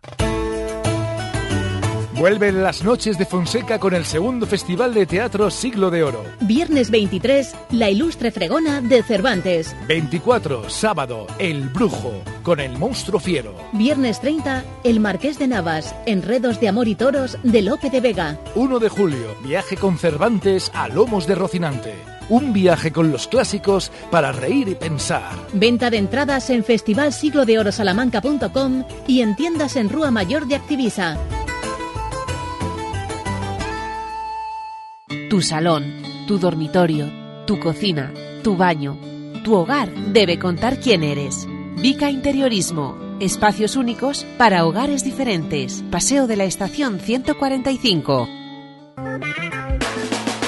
Este verano pide Ergaer para tus barbacoas. Para una comida o cena rica, ya sabes, Ergaer. Porque morcilla y farinados son de Ergaer. Pide en tu carnicería más cercana. Ergaer. Orgullo de ser charros. Deportes en Hoy por Hoy Salamanca, con Sergio Valdés.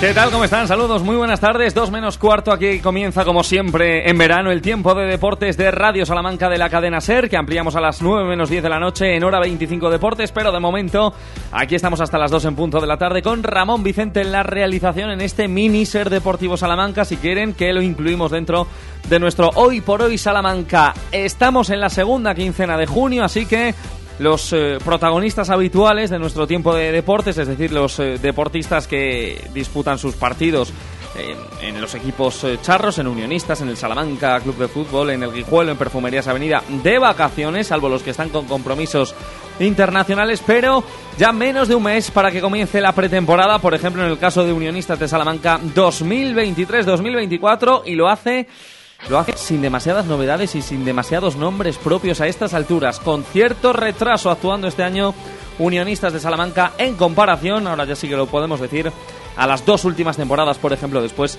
de la pandemia del coronavirus. 1 y 47, vamos a contarles lo que sabemos, lo que no sabemos, lógicamente, no se lo podemos contar. Dicen que la vida es buena, Bueno, por cierto, este tema, para que vean el olfato que tenemos Ramón Vicente y servidor, candidato desde esta semana a la lista de los 40 principales con Tony Aguilar. Te lo dije, Ramón, no íbamos a fallar y una vez más lo hemos hecho. Primero en Radio Salamanca. Este sábado a las once y media de la mañana, Asamblea General Extraordinaria de Socios de Unionistas de Salamanca, en el que se dio a conocer como ingrediente principal cuál es el precio que van a tener que pagar las personas que quieran hacerse socias o seguir o hacerse nuevas socias de Unionistas para la próxima temporada. Y finalmente, los que allí estaban presentes y los que lo hicieron de manera telemática votaron, los propios socios, por la propuesta que la directiva denominó como decrecimiento del club. Esta es reducir el número de categorías de socio y bajar los precios en algunas de ellas. Pero en esa asamblea, al margen de esto, se habló de otros temas de interés, sobre todo, como suele pasar ¿eh? en estos foros, a colación de las preguntas de los socios, de los participantes. Esto es lo que decía el eh, presidente de Unionistas, Roberto Pescador, sobre la dirección deportiva. Un puesto que a día de hoy, lunes, todavía no tiene inquilino. Pide paciencia, Pescador. todo el mundo está en empezando a mover el mercado. Nosotros creemos que, de un poquillo, de, un poquito más de paciencia, un poquito más, creo que estamos cerca, pero, pero preferimos hacerlo bien que hacerlo rápido. Y, ya sé que ya el tiempo ya apremia, pero eh, creemos mucho en lo que estamos haciendo. Creemos que lo que estamos haciendo es la manera de hacerlo. Creen en lo que están haciendo, pide paciencia Pescador y aseguraba, disculpen el sonido, que lo que quiere Unionistas es encontrar con el perfil, con la persona que le dé un plus, no solo a nivel deportivo al equipo blanquinegro, sino también a nivel de club. Vaya, que entienda el sitio en el que está, bueno, ya saben, ¿no? Todas las limitaciones económicas sobre todo, sí, que tiene Unionistas de Salamanca. Hemos preguntado, es verdad, hace unos minutos por cuándo comenzará esa campaña de socios, una vez que se han determinado los precios, pero en el club eh, están un poco remolones y todavía no hemos tenido respuesta. Es verdad que no solo están avanzando con lentitud las negociaciones y los anuncios, sino también avanzan con lentitud las eh, preguntas que tienen que darle a los medios de comunicación. Esperemos que esto cambie en los próximos días. Menos 10 las 2, habló más pescador. Eh, este es el sonido que tenemos porque es el de la asamblea, el que se ha recogido. los problemas que hay, atención, en la cantera, un socio tomó la palabra y aseguró que a algunos eh, pequeños, algunos niños de la cantera de unionistas, una vez que termina la temporada, eh, se les comunica directamente que no se cuenta con ellos, que no pueden ser reubicados en otros equipos del club, sino que directamente tienen que salir de unionistas de Salamanca. El socio, a eh, la pregunta que estaba formulando, recibió la respuesta de Pescador, que reconoció que no estaba muy metido en el tema, que no está en el día a día de esa situación eh, mala, negativa que se está dando en la cantera. Eh, pero bueno, esto es lo que decía el presidente en todo caso. Un, objetivo principal para este, final la cantera también tiene que, tiene que ser para dos, para dos, dos objetivos. Uno, eh, lo que es el aspecto social y, y, y al final tiene que, que la gente juega fútbol, que los chavales se involucran dentro del club, etcétera, y un aspecto deportivo y de crecimiento para que los jugadores puedan llegar al primer equipo. Entonces eso creo es esencial.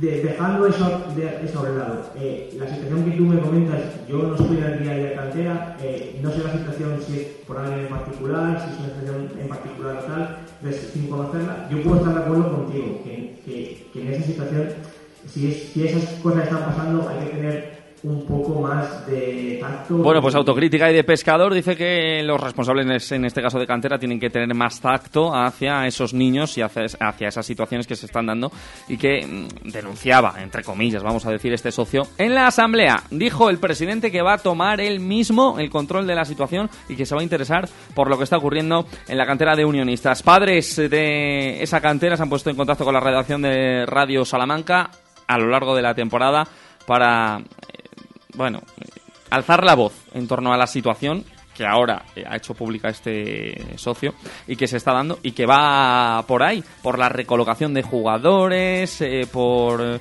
el mercado que existe en el eh, mundo de la cantera en el que a lo mejor se negocia con chicos de otros clubes sin que se haya cerrado la temporada. Bueno, en fin, todo esto es lo que nos han ido trasladando. Bueno, y un tema más eh, fetiche de esta emisora, la accesibilidad, la cochambrosa accesibilidad que tiene el Estadio Municipal Reina Sofía. Hay boquetes que ya son verdaderamente peligrosos. Pues también es eh, una de las preocupaciones de los socios. Pero, vale, pero es que no, o sea, nosotros ponemos los mejores accesos que tenemos de la mejor manera que tenemos. Estamos intentando que esos accesos se mejoren Estamos realmente eh, empujando para que eso cambie. Más, más que eso, eh, no podemos hacer. Es que no depende de nosotros, ¿no? Sí, sí, pero, pero, pero es que... Decía Pescador que claro, que no depende de ellos, y en este caso es verdad, la instalación, recordamos, es municipal, los terrenos anexos son del Ayuntamiento y de la Diputación de Salamanca, se asfaltó eh, una parte, digamos, hasta el vallado en el que realmente se accede al estadio, pero desde ese vallado hasta el acceso al Reina Sofía insisto, no es que no esté asfaltado, es que hay eh, boquetes que son verdaderamente peligrosos.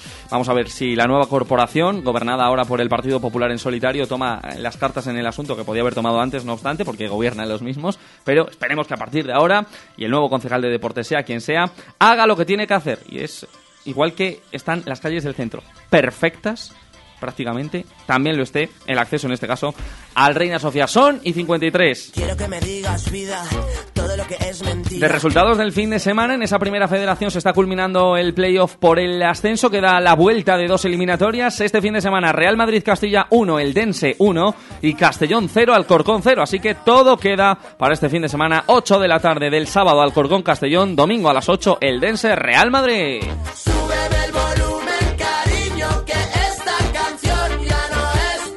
Y en baloncesto continúa la disputa del Eurobásquet 2023 en Israel y en Eslovenia. Hasta ahora la selección española ha jugado en Israel y a partir del jueves, con los cuartos de final, le toca irse hasta Ljubljana para jugar allí las eliminatorias. Clasificada España para los cuartos de final después de la fase de grupos en la que perdió el primer día y ganó posteriormente a Montenegro y a Grecia este fin de semana. Análisis de esta primera fase que ha sido dura. Esto es lo que dice Keral Casas, una de las jugadoras de España.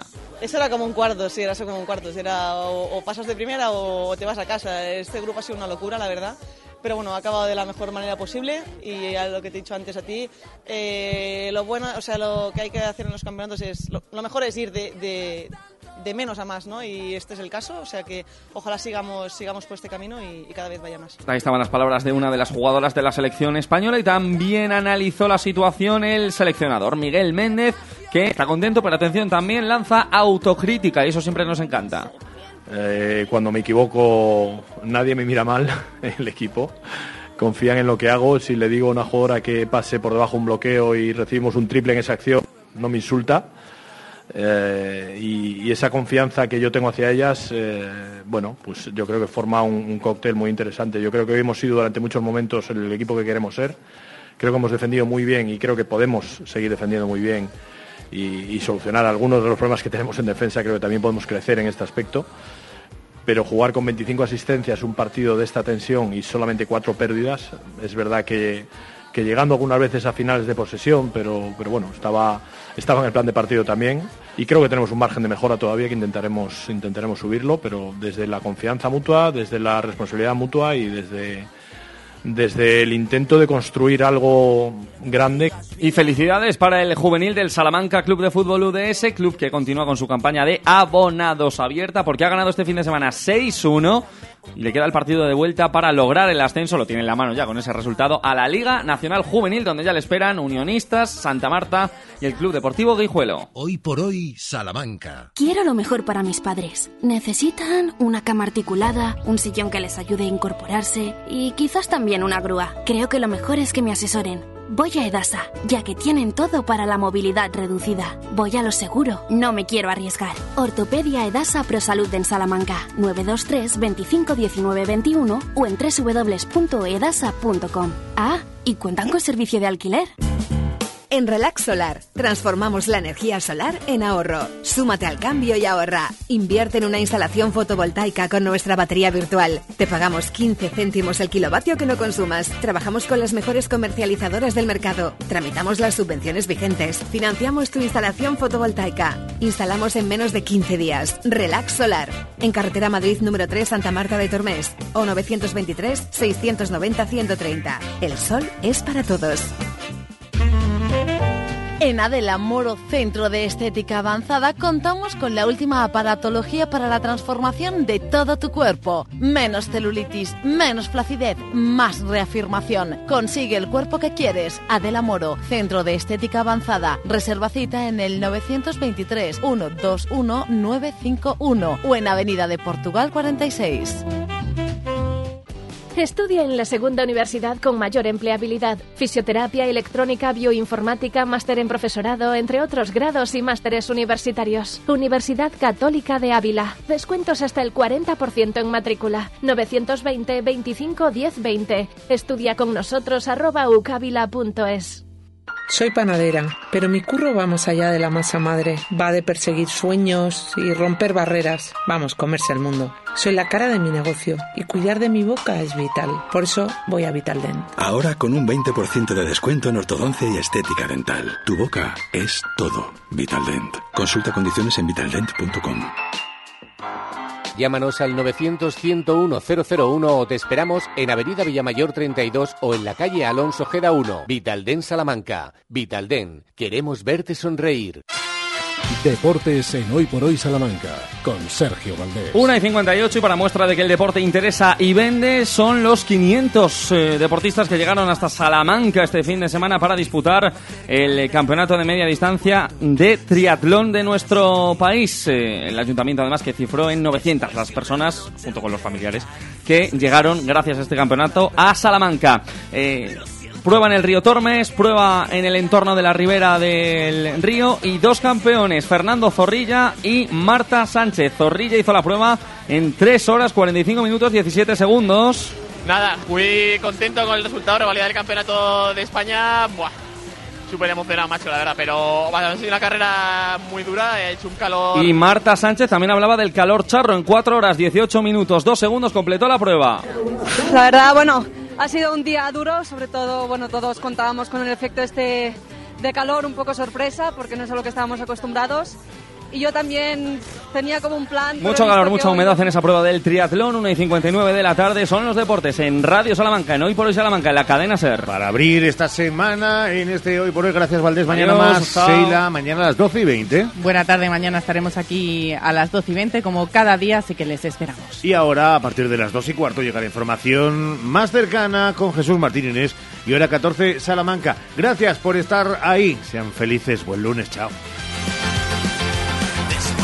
Pasar la.